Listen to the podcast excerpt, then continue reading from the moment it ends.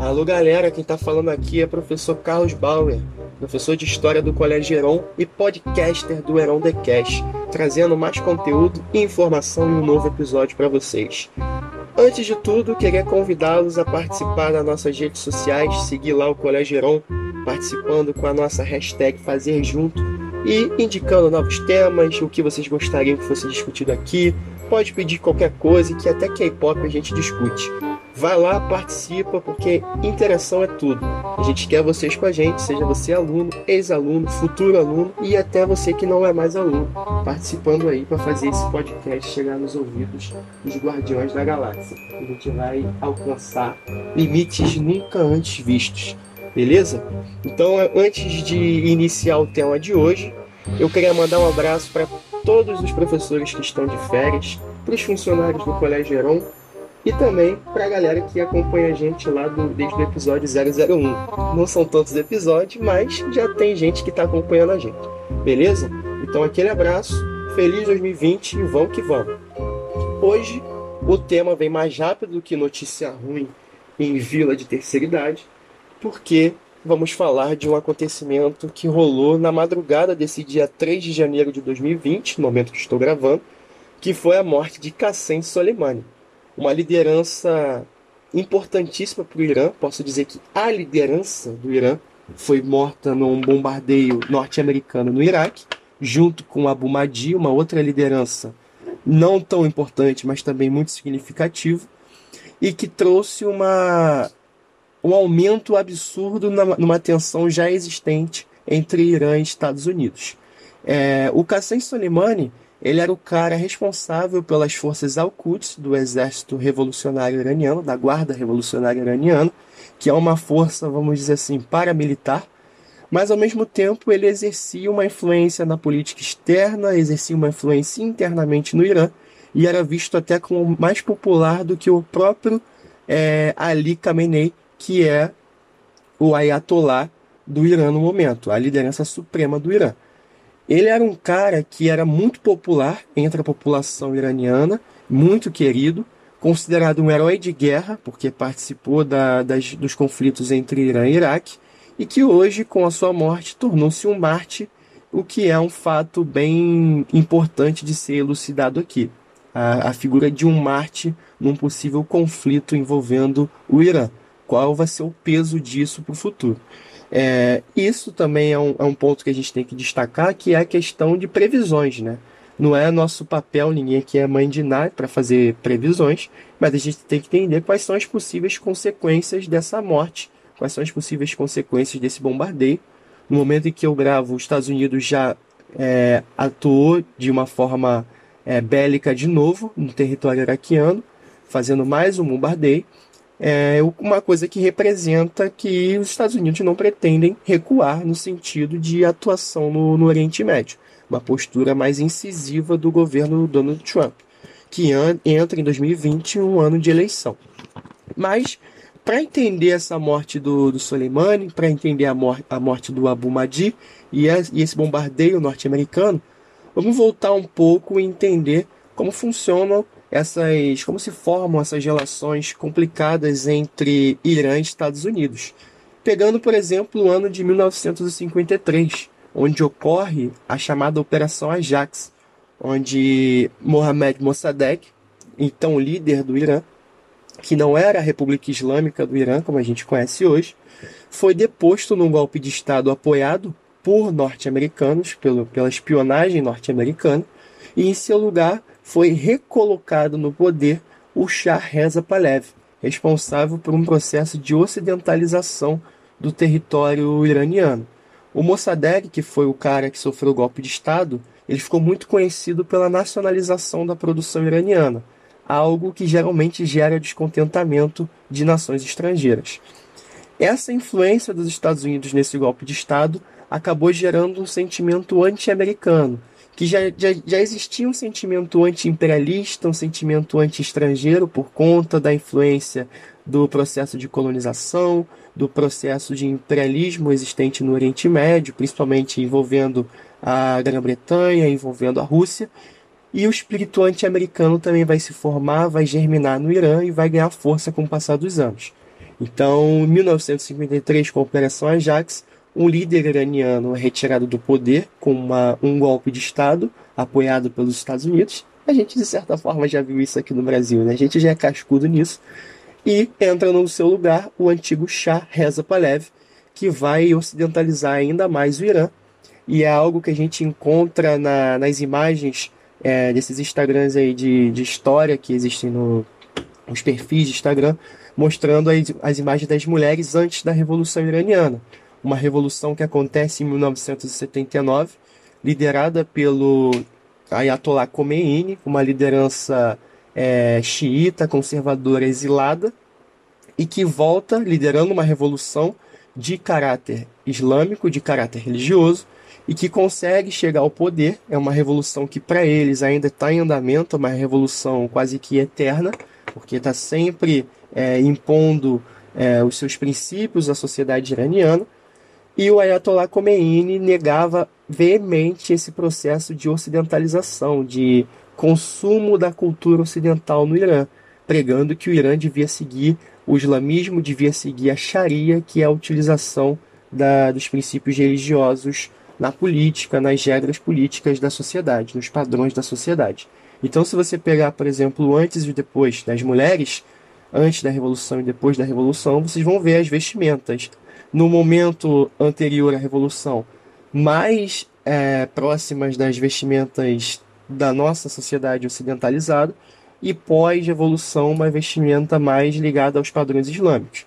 Essa é uma discussão que a gente vai fazer em outro momento, em outro episódio, porque requer uma discussão bem mais aprofundada. Mas então o espírito anti-americano no Irã era existente e crescente, principalmente no século XX. Em relação aos Estados Unidos, principalmente após a Revolução é, Iraniana de 79, vai crescer um pensamento de Irã como o inimigo número um dos Estados Unidos.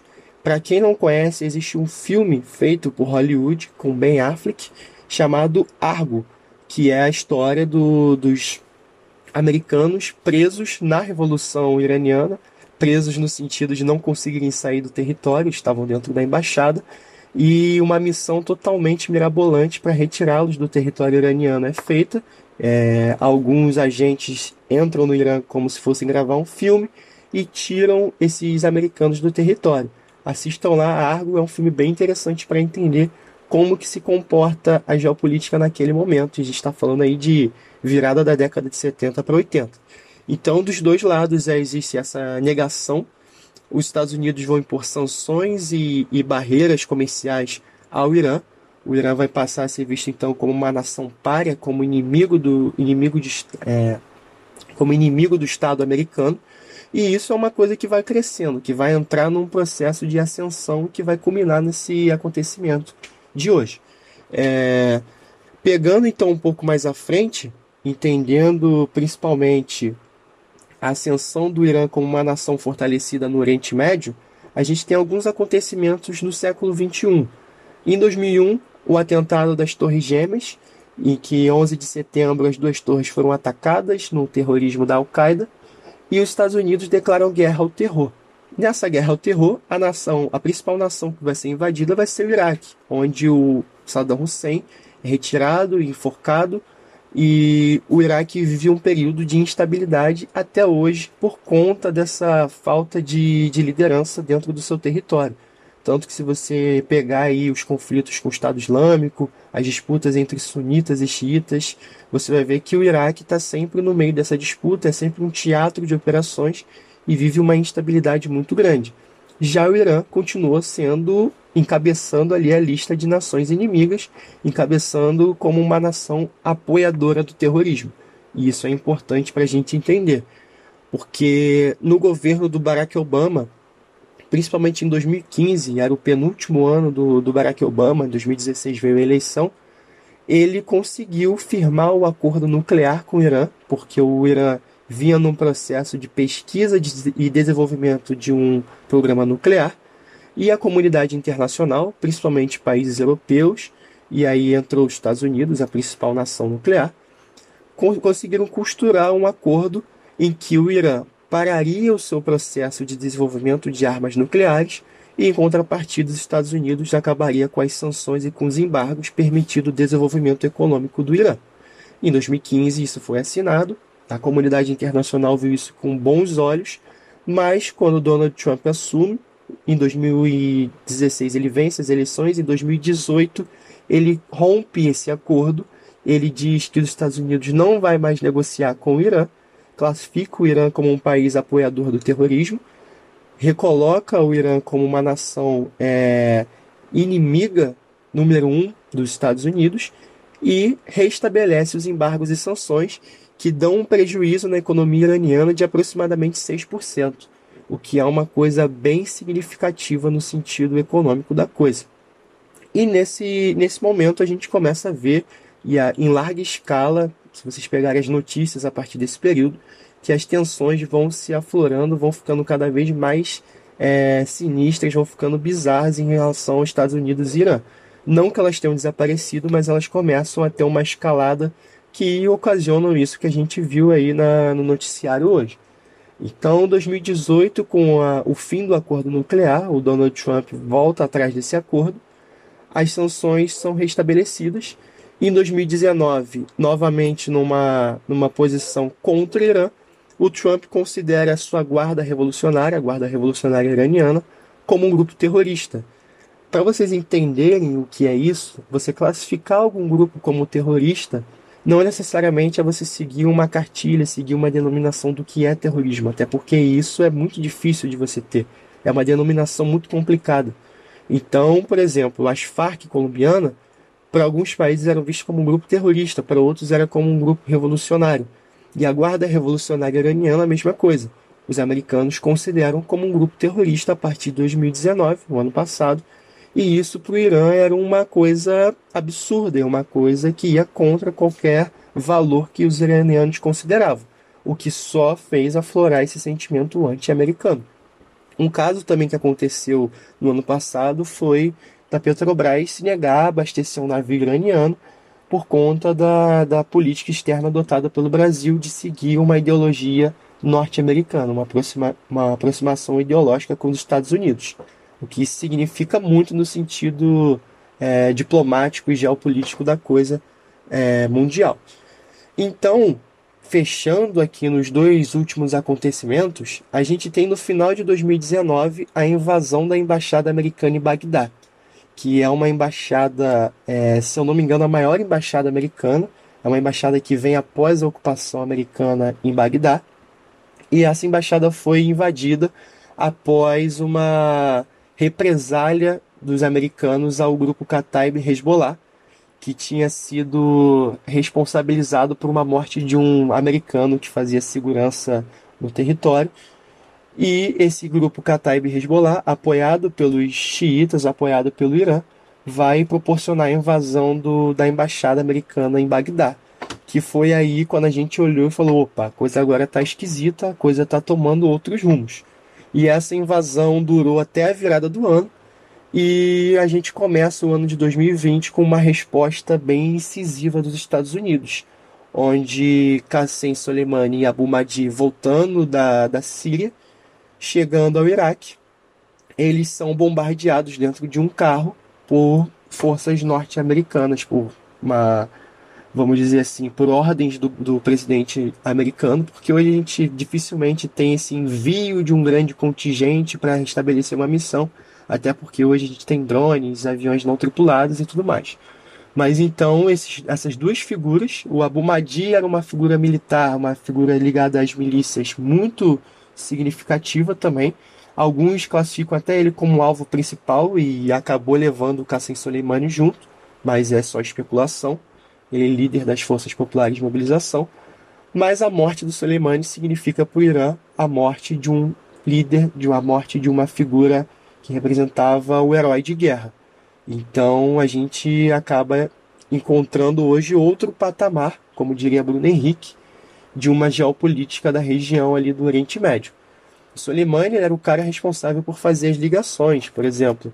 O Irã ele vai participar ativamente da guerra no Iêmen, uma guerra que está gerando uma crise humanitária absurda. A atuação russa na Síria, apoiando o regime do Bashar al-Assad. A entrada de, de iranianos no Iraque para combater o Estado Islâmico, curiosamente ao lado de americanos. Enfim, ele era o cara que fazia as ligações, responsável também pela política externa, mandava mais do que o chanceler iraniano, mandava mais em uma popularidade muitas vezes considerada maior do que o Ayatollah Ali Khamenei. O Ayatollah, por sinal, respondeu, é, foi a, a, a televisão dizer que a morte vai ser respondida à altura, vai ser uma morte vingada e que os americanos podem se preparar para as represálias que a gente está esperando para ver o que, que vai ser. Então, a gente tem a figura do mártir hoje no Irã, porque o seu maior, a sua maior figura militar, o seu maior líder no sentido é, bélico, no sentido também de, de liderança, fora o Ayatollah, foi morto. E para qualquer tipo de atuação iraniana no, no cenário militar, hoje eles vão ter uma justificativa de que o Soleimani foi morto. Isso não significa que o Soleimani seja um anjo, sim, não significa que ele tenha uma atuação angelical no mundo, porque ele estava envolvido em atuação com milícias, com grupos paramilitares, é, até mesmo com quedas de aviões, mas é uma coisa muito complicada, por isso que a sua morte tem que ser bem diferenciada da morte do, do Osama Bin Laden. O Osama Bin Laden era uma figura deslocada, uma figura destacada, mas o Soleimani é uma figura representativa. Era como se fosse a morte hoje, no sentido guardada suas devidas proporções, como se o Irã fosse até um território, é, um terceiro território, no caso o Iraque, e matasse o Mike Pompeo, que hoje é uma figura importante para o governo do Donald Trump. Então, é uma escalada da, da, da tensão, uma escalada da, da violência entre esses dois países, e o que a gente pode fazer é esperar as consequências vai ocorrer um conflito direto entre os dois, uma guerra Irã-Iraque, uma nova guerra é, na região do Oriente Médio, ou então o Irã vai botar para valer ali as disputas entre os atores da região. Lembrando que a Arábia Saudita e Israel são apoiadores dos Estados Unidos, são alinhados aos Estados Unidos. O Iraque fica no meio dessa disputa, apesar de ter um grupo sunita dentro do Iraque que governava na época do Saddam Hussein que é inimigo histórico do, do, do Irã, mas os grupos xiitas, que hoje já são maiorias, são financiados pelo Irã. Então existe todo um jogo político, existe todo um jogo de interesse na região que pode ocasionar uma guerra mais regionalizada. Então a gente tem que esperar para ver, é, e quando as consequências disso ficarem mais claras, ficarem mais destacadas, a gente discute novamente. Mas, para vocês entenderem que não é um fato isolado, não é um fato que vem de agora, mas tem toda uma construção que a gente pode remeter a determinados períodos, mas que a profundidade do assunto não permite isso em um único episódio. Beleza, galera? Então é um tema complexo, é um tema que requer estudo, que requer aprofundamento, mas só para dar uma esclarecida para vocês e deixar vocês informados, porque essa é a nossa finalidade. Então espero que tenham uma semana maravilhosa e que as notícias estejam sempre aí na, na televisão, no celular, e no ouvido de vocês. Isso é mais um Erondecast. Um abraço aí do professor Carlos Bauer para vocês e até a próxima.